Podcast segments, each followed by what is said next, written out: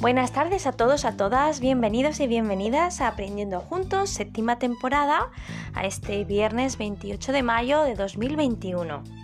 Mayo se está casi despidiendo, junio está a la vuelta de la esquina y bueno, aquí al gusto del consumidor, el verano se acerca y a la gente que, a las personas que os gusta el calor, pues estaréis súper mega contentos. A las personas que no nos gusta tanto, pues ya estamos un poco así diciendo, ay, a ver ahora, ¿cómo hacemos? ¿Cómo hacemos con estos calorinos? Pero de todas maneras, que los días pasen y que podamos... Eh, llegar al final del día contando y agradeciendo que tenemos un día más, pues significa que vamos para adelante y que eso es estupendo. Eh, bueno, hoy es viernes, terminamos la semana, espero y deseo que os haya ido lo mejor posible, que os hayáis cuidado mucho, que sigáis cuidando mucho y a los vuestros, a los que tenéis alrededor. Ha sido en mi caso una semana de muchísimo trabajo, de muchísimas cosas que hacer, pero también de muchísimo aprendizaje y eso que me llevo. Así que estoy muy cansada, pero muy agradecida y muy contenta de haber conseguido los objetivos marcados y haber aprendido mucho del proceso. Así que estoy agradecida y muy contenta. También desconectando ya casi y en esa desconexión estoy compartiendo este ratito con vosotros y vosotras que me encanta, ya lo sabéis y que sé que os encanta. ¿Qué vamos a ver este, qué vamos a tener en este viernes? Bueno, en este viernes tenemos la segunda colaboración de esta séptima temporada. Tenemos una colaboradora conocida por todos vosotros y vosotras, al igual que Susana, que fue la colaboración anterior. En este caso es Eva. Sí, Eva también es pelirroja como yo y, es mi hermana. Y nos trae un tema muy interesante. Ya en temporadas anteriores eh, trajo el tema también muy interesante y muy enriquecedor que fue el perdón. Y este es igual de interesante, de profundo, dado el tiempo que, tenemos para hacer el podcast, eh, con eh, yo creo que con aplicaciones eh, muy nutritivas y además con la sensación de que una cosa complicada como la que os va a tratar en, esta colaboración, complicada porque,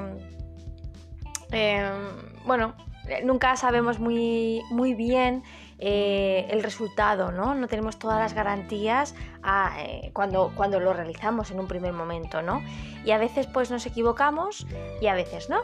Pero ella os trae con, sus argumentos, con, con los ejemplos, con, las ideas, con las frases, os trae un tema inspirador y un tema que, seguro que, que, cuando terminéis de escuchar em, os va a sentir, vais a sentir el corazón lleno de, serenidad por un lado, pero también con la sensación de que se puede hacer las cosas y que se puede aprender de las cosas por muy difíciles que sean.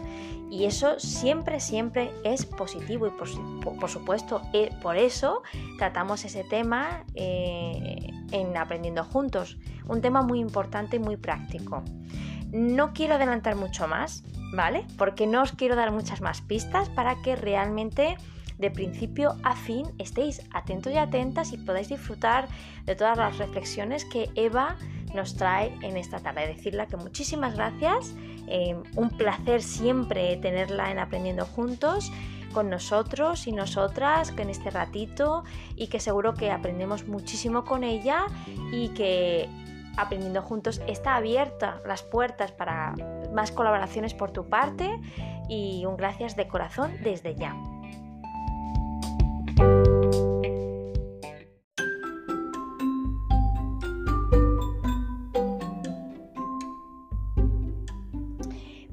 Vamos a empezar con nuestro ratito disminuyendo el ritmo, ¿vale? De nuestra respiración. Eso se hace a través de una respiración, inspiración, coger aire por la nariz muy, muy profunda. Si necesitas varias veces, hazlo, porque es verdad que con las prisas de la semana nos cuesta ir desconectando, pero ya sabemos que eh, es nuestro momento y que podemos hacerlo en un sitio donde nos... Eh, tengamos paz, donde estemos cómodos y cómodas, tumbados, sentados, reclinados, en una habitación, en el salón, en la terraza, en el jardín, no sé, donde encuentres tu paz. ¿Vale? Un, momento de para ti, porque te lo mereces. Inspira muy profundo por la nariz, expira por la nariz si quieres o soplando por la boca hasta que no quede nada de aire y vuelve a inspirar. Todo esto hace que bajemos el ritmo de nuestras eh, pulsaciones, que nos centremos en la respiración, que cojamos oxígeno, que abramos nuestra mente, nuestro corazón, que nos situemos más en el presente para poder eh, estar plenamente lo que estamos haciendo, lo que estamos escuchando y eso también se, se consigue con nuestra escucha activa, así que actívala desde ya. Os traigo un pequeño cuento para poder introducir el tema, muy breve, que la encontramos, lo, encontramos perdón, en guiainfantil.com. Y dice así, la ardilla cascabel llegó a, distraída a clase y sin darse cuenta le dio un codazo al tintero del pupitre del burrito Galileo. Una enorme mancha negra se comió el dibujo que Galileo estaba acabando. ¡Hala! ¡Se me ha estropeado! se lamentó el pobre Galileo. ¡Ay, qué pena! ¡Ay, ay, ay! Era precioso, añadió la tortuga Rocky. Ha sido culpa de Cascabel, que ha entrado aquí a lo loco. ¡Ay, ay, ay, ay, ay! ¡Menudo desastre! contestó la ardilla. Pero si Galileo no hubiera puesto en la esquina la tinta, pues no habría pasado nada. ¿Cómo? respondió la tortuga. Pídele inmediatamente perdón a Galileo, o me enfado contigo, ¿eh? La ardilla y la tortuga iban a seguir discutiendo cuando apareció la maestra. Por la puerta, Galileo se dio mucha prisa para limpiar la tinta y Cascabel se fue a su sitio. La tortuga se volvió a Galileo y le dijo Cascabel es muy buena, pero nunca admite sus fallos. Por la tarde, la ardilla iba otra vez atolondrada porque llegaba tarde al laboratorio y no pudo frenar a tiempo, chocando con la mesa de la entrada. ¡Cris, cras, catacras! El ruido fue espantoso. Se había roto un pedazo de tres tubos de ensayo, una probeta y un frasco de cristal. ¡Madre mía, cascabel! ¿Estás bien? preguntó la maestra. Sí, dijo la ardilla, aunque en realidad se sentía muy avergonzada. Ay, lo siento mucho. Se había dado cuenta de que tanto en esta ocasión como con Galileo, la culpa era solo suya por ir tan alocada. De ahora en adelante andaría con más cuidado. Entonces fue a, a pedir perdón a Galileo y a la tortuga que se pusieron muy contentos. Cascabel aprendió que, si reconoces tus errores, es fácil que los mejores y sigas adelante.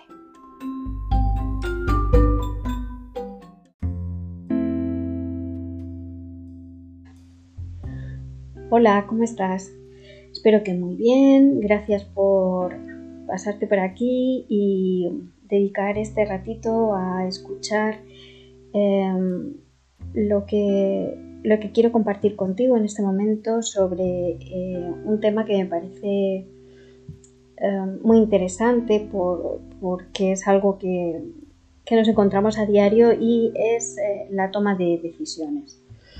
En un estudio realizado en la Universidad de Columbia, mm, dicen que de, media se toman 70 decisiones al día. Esto en 70 años aproximadamente son 1.700.000 decisiones. Y a veces nos exigimos tomarlas todas bien o casi todas bien. De estas, la mayoría son pequeñas, pequeñas decisiones que no tienen una gran influencia en la vida. Otras sí van a tener mayor, peso en función pues, de tu trabajo, de tu familia o del momento vital en el que te encuentres. Vamos a hablar, esto sí lo, puntualizo en este momento, sobre las decisiones individuales, no sobre las eh, decisiones de grupo que incluyen otras variables que no, tenemos tiempo ni siquiera de, nombrar. En el bombardeo de Nagasaki, inicialmente Estados Unidos tenía la intención de bombardear la ciudad japonesa de Kuroko, con la fábrica de municiones que tiene esta ciudad como objetivo. El día en que Estados Unidos planeaba atacar, las condiciones de tiempo nublado impidieron que el personal militar viera la fábrica mientras volaba sobre ella, por eso el avión pasó una y otra vez sobre la ciudad, hasta tres veces, dicen, hasta que los pilotos se rindieron. Las personas que vivían en esa ciudad estaban acurrucados en sus refugios, escuchaban el zumbido de los aviones sobre sus cabezas y em, e, ellos estaban esperando que lanzaran la bomba, eh, excepto que Kuroto nunca fue bombardeada. Finalmente, el personal militar decidió que Nagasaki era el objetivo debido a una mejora de la visibilidad en esta zona. Las implicaciones de esta decisión en fracciones de segundo fueron monumentales. Ni siquiera podemos empezar a comprender cuán diferente hubiera sido la historia si ese día no hubiera estado nublado. Algo tan eh, aparentemente mm, casual o bueno, tan poco importante como si pasaban nubes densas o no pasaban, fueron determinantes para que tomaran esta decisión y, bueno, que afectó de forma diferente a la vida de pues, muchísimas personas.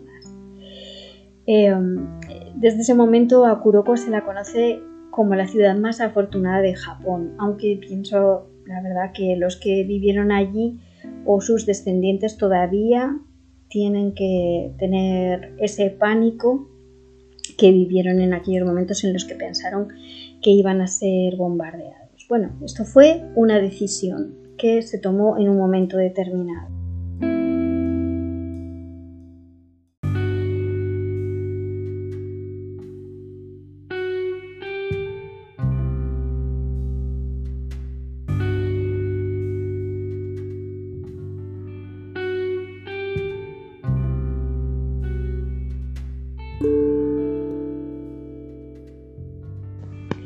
En ocasiones te habrás visto en una situación abierta a varias opciones, normalmente excluyentes entre sí, en la que has tenido que elegir una de ellas. Son momentos en los que debes tomar una decisión que en ocasiones es importante por las consecuencias que cualquiera de las opciones planteadas puede tener sobre ti o sobre los cercanos a ti. Algunas personas se paralizan en este escenario. De hecho, creo que todos en algún momento nos hemos sentido bloqueados a la hora de decidir. Pero como digo, hay gente a la que le cuesta muchísimo tomar decisiones. Evitan tomarlas por todos los medios. Otros lo postergan para que finalmente la cosa se decida sola que se haya vendido el piso que podría haberme gustado para alquilar o para comprar, que esa persona que mm, te parecía interesante se vaya al extranjero o empiece a tener una relación con alguien. La decisión en este caso la toman los demás y pues eh, las personas que son reacias a, ponerse en esa posición de elegir eh, dicen, bueno, pues es que el piso este no era para mí o esta persona, este hombre, esta mujer no eran para mí. Porque decidir es renunciar, no cabe duda. En general no hay una situación en la que una opción te ofrezca todo y la otra nada. En la mayor parte de los casos tenemos que valorar lo que ganamos y perdemos con cada opción. Los errores en la toma de decisión son necesarios. Si quieres educar bien a tu hijo, si lo tienes, dale opciones, que empiece a decidir en función de su edad. No me refiero a que mm, diga lo que se quiere poner y, bueno, pues enfade si no lo elige. O a qué quiere comer y le, como si fuera un restaurante en la casa. No.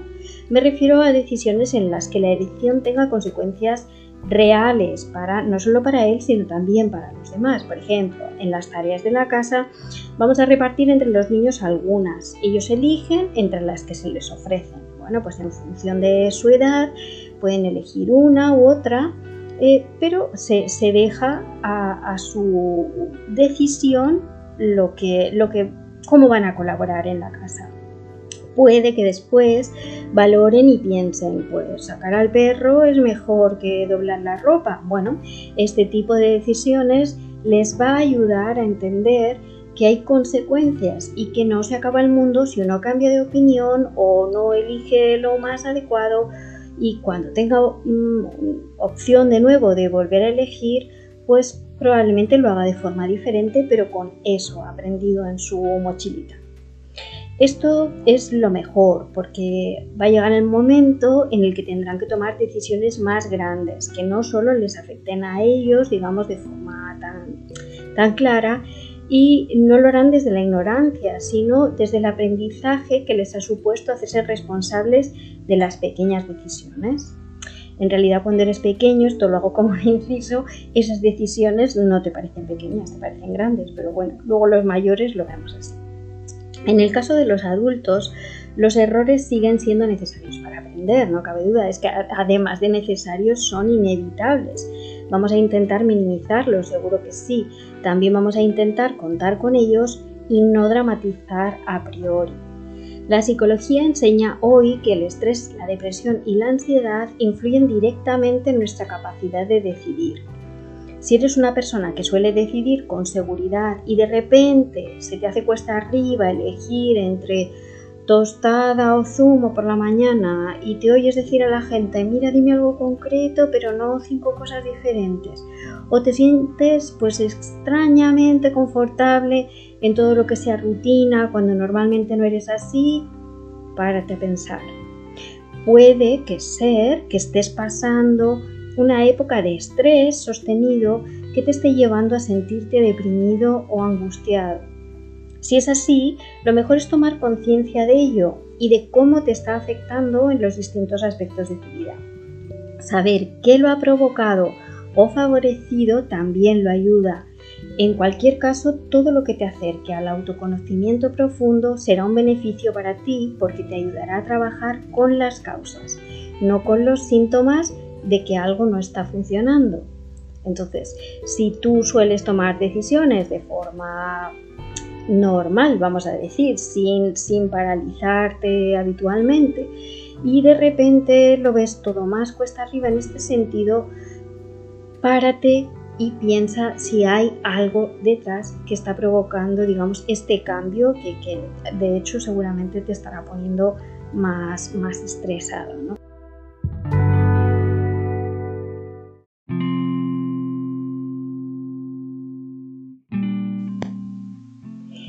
Me gusta el consejo que da el psicólogo Rafael Santandreu cuando dice que detrás de la indecisión está la terribilitis, un palabra que se ha inventado él.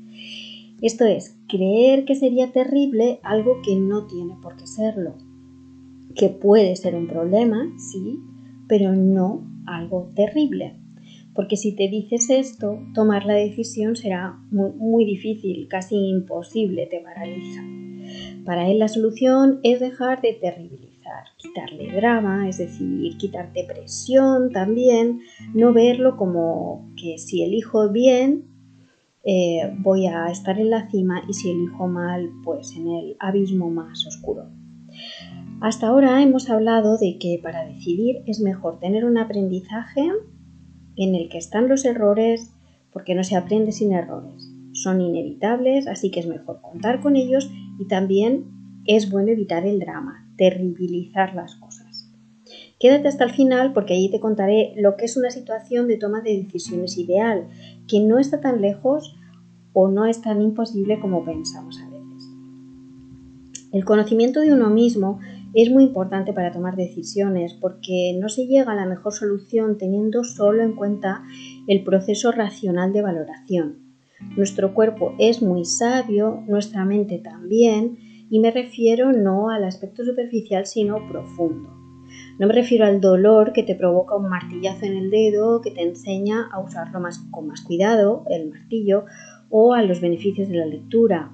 Hablo, por ejemplo, de cómo el cuerpo manda señales cuando lo que haces y lo que te dices que haces no van en consonancia, porque eso te hace daño. Hablo de cómo estas señales eh, se van haciendo más y más fuertes, pues una afonía, un dolor de estómago frecuente, alteraciones del sueño, en el descanso, hasta que una mañana te levantas con una ansiedad que te impide moverte de la cama y piensas, ¿qué pasa? Si yo estoy bien, cuando en realidad no solo no estás bien, sino que has estado ignorando las señales que tu cuerpo y tu mente te, estaban mandando de aviso diciendo, para decirte que te, en realidad te estás haciendo daño, te estabas haciendo daño. Nuestra, en nuestra sociedad se tiende a trivializar todo lo que no sea pensamiento racional y es verdad que es motivo hasta de chiste, no, no se toma muy en serio. Pero no sé, te pregunto, ¿no? Si te ha pasado alguna vez tratar con una persona y notar que no, que te causa rechazo y no por algo que pueda señalar. Puede que sea alguien encantador y amabilísimo, pero todo tu interior y en tu, y en tu exterior también te dice que no, que hay algo que no te cuadra y a lo que no puedes poner palabras fácilmente, pero no, la palabra no o, ese sentimiento está en tu cuerpo y en tu mente. A mí me ha pasado y, voy a compartirte, a compartir contigo eh, pues esta, esta, vivencia, ¿no? Hace unos años tuve una comida de trabajo con mi jefe, con el que tenía cierta amistad. Mi familia y la suya se conocían, pues aquello que se dice de toda la vida. Una vez que acabamos de tratar los temas laborales, la charla se distendió y empezamos a hablar de una situación por la que pasaban unos conocidos mutuos. Eh, él hablaba con respeto, expresando preocupación, nada desagradable ni de mal gusto. Pero esa intuición sobre la que te preguntaba antes y te pasaba a ti empezó a crecer en mí, ¿no? De repente me sentía muy a disgusto, mi cuerpo y mi mente estaban tomando nota de algo que yo de forma consciente no estaba notando, pero que me estaba molestando mucho cada vez más. Lo pasé mal realmente hasta que acabó la comida y tengo que decir que no me sentó nada bien. Ese malestar eh, me hizo mm, ese mismo día llamar a algunos conocidos para preguntarles sobre él sin explicar muy bien el motivo porque ni siquiera yo podía ponerlo en palabras. Eh, y tampoco es verdad eh, en relación a, lo que os he dicho antes de que la sociedad, pues si, si te pones a hacer comentarios de este tipo, pues te puede tomar por medio lunática, ¿no? Entonces tampoco me atrevía mucho a compartir realmente lo que había sentido de forma clara. El caso es que, bueno, finalmente me enteré de que mi jefe estaba actuando de una forma muy mal, estaba actuando muy mal se estaba portando como un miserable, la verdad no, no es una palabra fuerte en este caso porque, porque se ajusta a lo que, lo que él hizo.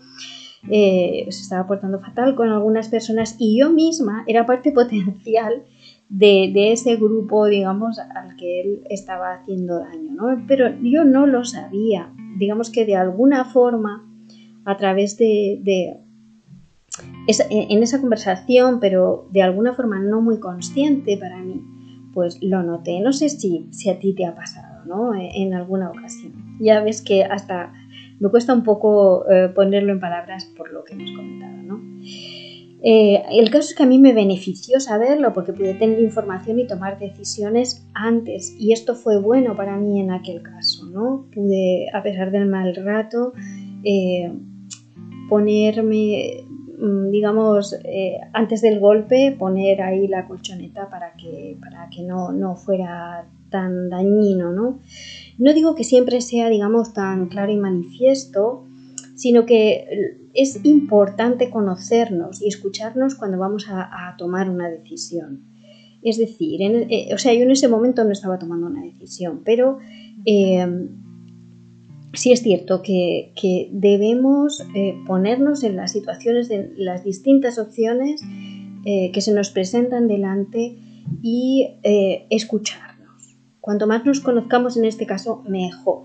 Pero escuchar, si no tenemos costumbre, pues vamos a ir aprendiendo porque es, bueno, es saludable hacerlo. ¿no? no solamente escuchar los pensamientos racionales, porque realmente somos seres muy complejos como para quedarnos solamente ahí. Creo que en esto pues la mayoría estaremos de acuerdo. Otro aspecto importante en la toma de decisiones es cómo influye la opinión de los demás. Aprovecho para deciros que lo que estoy diciendo no es porque sea una experta en el tema, es sencillamente mi opinión basada en la experiencia, en haber leído sobre esto y bueno, pues la cuento por si eh, puede ser de utilidad para alguien o puede resultar interesante para alguien. Cuando vas a tomar una decisión en general, la opinión de los demás sobre ella tendrá un peso. Lo interesante sería que pudiéramos hablar con nuestra familia, con nuestros amigos, que nos dieran su opinión sobre nuestra situación y las opciones que tenemos y que luego aceptaran completamente la decisión que tomáramos, coincidiera o no con su consejo. Pero es muy frecuente que no sea así. Imagina, por ejemplo, ¿qué quieres hacer? No sé, me pongo en un caso extremo, una pausa en tu trabajo e irte de año sabático al Nepal para conocer mejor esa zona porque te ha encantado siempre y crees que, bueno, pues que ha llegado el momento de hacerlo. mejor mm, hacerlo el mes que viene que ya dejarlo para cuando sea. Lo más probable es que cuanto más cercana sea la persona a quien le consultes, más claro te diga que no vayas, incluso por los mejores motivos. Los motivos a veces pueden ser un poquito egoístas, porque claro, pues si tú te vas a Nepal, probablemente las personas que te quieren y están cerca de ti se van a preocupar. Ya te digo que te estoy poniendo como ejemplo un caso bastante extremo, muy exótico, ¿no? Pero un poco es para forzarnos a, a pensar en esto, ¿no? Habrá excepciones y serán personas que hayan entendido que la vida es de cada uno y que su opinión es solo eso, una opinión, y que el cariño y el respeto que sienten hacia ti están por encima aunque en general pues son minoría, ¿no? No, es lo que más no solemos encontrar. Si esta costumbre social de presión, cuando alguien toma una decisión no consensuada y que se sale de lo normal, se suma que quizá eh, sea un momento que no estés muy centrado, centrada en ti mismo, eh, que no te sientes fuerte, que no estés convencido de tu derecho a decidir, vaya, ahí todo se va a complicar mucho. Otro ejemplo que me parece que es más fácil entender lo que intento decir. decir. Te has dado cuenta de que la relación con tu pareja está rota. Estás pensando en divorciarte y lo comentas con algunas personas cercanas. En general, ese momento es de mucha vulnerabilidad, así que tus ganas de agradar, de sentirte parte del grupo, de saberte querido, son muy grandes el peso de esas opiniones será también grande comparándolo con otros momentos de mayor seguridad tuya y fortaleza personal. Queriendo sin querer, los que, las personas a las que tú consultes pueden influir en tu decisión de una forma que no deberían porque no es suya. Y por supuesto que no es su intención, no, será su intención quizás eh, influir de esta forma no, no, no sana, pero eh, esto has de valorarlo tú, desde luego, porque hay veces en las que permitimos que la decisión de los demás nos influya de, una forma mm, que incluso nos resistimos a, reconocernos a nosotros mismos. Por eso te, te, animo a que no desconfíes de tu propio poder y capacidad para dirigir tu vida por el camino que desees. Si crees que necesitas consejo, pídelo, pero que seas tú quien toma la decisión en última instancia. Y esto nos lleva a la última parte que quiero destacar. La toma de decisiones está ligada a aceptar la responsabilidad de las consecuencias. Y no por eso es algo malo, que me he encontrado con alguna persona que piensa así, cuando hablamos de responsabilidad y tal, pues parece que no, no, bueno, me encuentro con alguna persona a la que no, no le ha gustado mucho este tema. Al contrario, te dará libertad a la hora de quitar drama y presión como hablamos antes. Te colocará en tu centro el hecho de que aceptes la responsabilidad de las consecuencias. Te coloca en tu centro de forma natural porque no vas a cargar sobre otros ni tu elección ni lo bueno o lo malo que traiga consigo. Es muy liberador poder ponerte en el peor escenario y decidir que si eso pasa, encontrarás la forma de salir adelante. Esa responsabilidad le corta buena parte de las alas al miedo a equivocarte. Te reafirma también en el respeto a ti mismo. Aceptar la responsabilidad de las decisiones que tomamos también nos hace reconocer que no sabemos lo que va a pasar en el futuro eh, los que te dicen te la vas a pegar tampoco lo saben, porque lo que expresan está basado en sus creencias y en las probabilidades. Entonces, ellos tampoco lo saben más que tú. Aceptando además que no conocemos el futuro porque no está escrito realmente, nos quitamos mucho peso de los hombros. Dos y dos son cuatro y por lo que sé de matemáticas siempre lo serán, pero sería un error vivir la vida como si fuera una suma o la tabla del 7. Es decir, porque algo ha pasado en el pasado, no tenemos ninguna garantía de que vuelva a pasar en el futuro. Y quien así nos lo aconseja y nos dice que no vayamos por ese camino, como si supiera el futuro, que parece que da una cierta autoridad, no tiene por qué tenerla. Mm, no es el caso, ¿vale? El futuro no está escrito. Ya está. Esto es, en mi opinión, como os decía. Así que vamos a, recapitular, llegados a este punto, eh, pero quiero dejar claro que este es un tema muy amplio y que lo que te voy a comentar ahora no pretende ser una lista exhaustiva ni ordenada por importancia de cómo sería un buen modelo de toma de decisiones.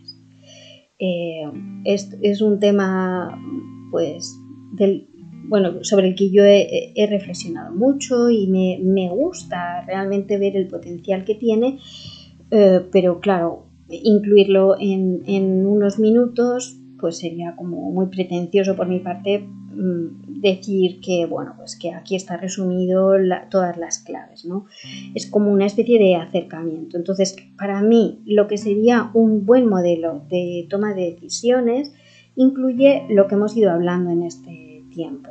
Es algo que se aprende en la infancia es más fácil aunque nunca es tarde para empezar.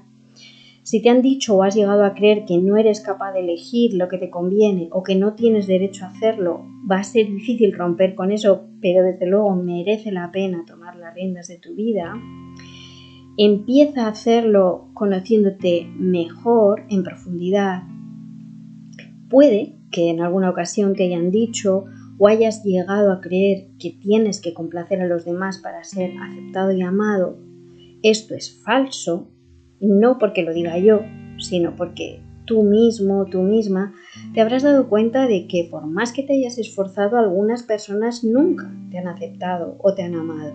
Es su decisión. Toma tú las tuyas y empieza por aceptarte y amarte tú. Ten en cuenta que te vas a equivocar alguna vez. Es imposible prever el futuro, es imposible aceptar siempre. Por eso merece la pena tomarte en serio las elecciones serias pero sin dramatizar. Hazte listas, valora los pros y los contras, habla con personas que hayan estado en tu misma situación para informarte, habla con personas que te quieran y te conozcan para conocer su opinión. Si te saturas y puedes, deja pasar un día sin pensar en el tema.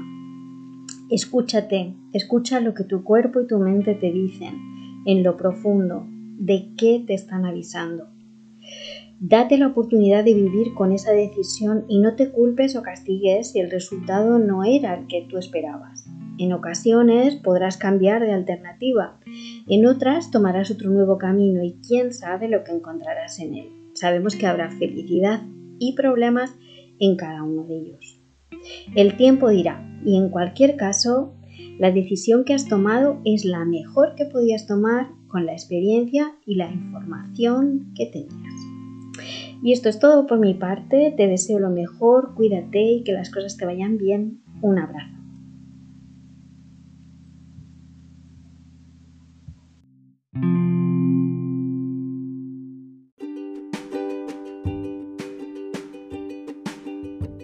Muchísimas gracias Eva, la verdad que ha sido un tema súper enriquecedor, vamos, en primera persona te lo digo porque creo que primero que es un tema muy importante muy importante porque forma parte de nuestra realidad.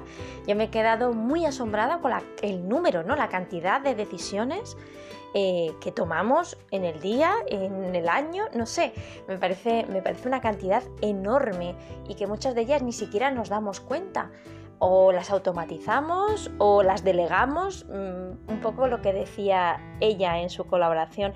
Me ha parecido muy interesante también el tema del aprendizaje, de equivocarse y también mm, esa, esa capacidad ¿no? de sentirnos liberados también a la hora de decidir con criterio propio, eh, teniendo en cuenta evidentemente lo que los demás nos comentan, pero no cualquier demás, sino las personas que realmente son referentes y aún así tomándonos nuestro tiempo y perspectivas para poder... Eh, autoevaluarnos, autoconocernos y también eh, decidir eh, asumiendo las responsabilidades de, nuestras, de las consecuencias de nuestra decisión.